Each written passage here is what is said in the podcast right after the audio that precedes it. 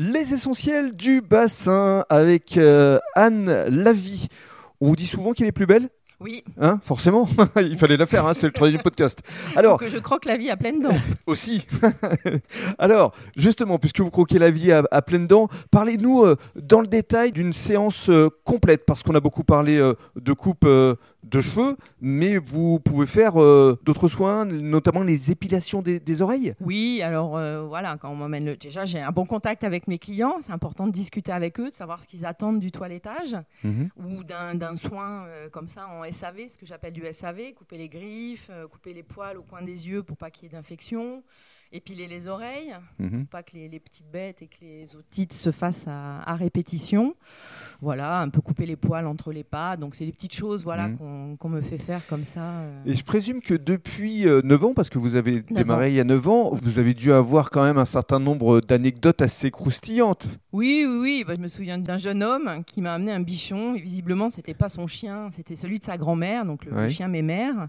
Et il voulait lui donner un petit coup de jeune, donc il me- il m'a fait faire une crête sur la tête. Et à l'époque, donc j'étais sur Toulouse et ma voisine de, de salon était coiffeuse et elle m'a emmené du gel et donc on lui a fait une crête bleu blanc rouge. C'était très drôle et il était super content. Le blanc rouge, c'était pour supporter l'équipe de France, oui, oui, certainement. oui. Je sais pas, c'est ce qu'elle avait comme couleur et il était ravi d'avoir un chien un peu euh, extraordinaire.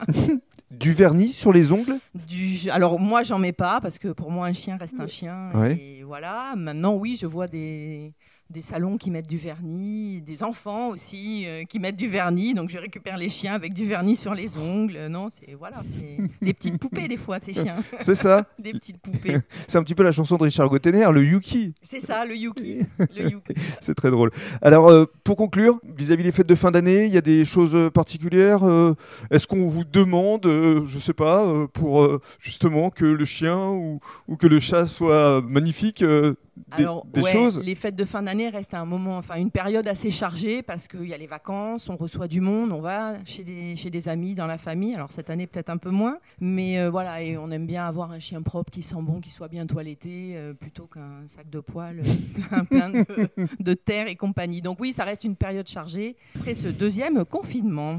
En tout cas, bravo et merci pour votre bonne humeur communicative. Merci à vous. Des belles fêtes de fin d'année. Merci. Merci, au revoir.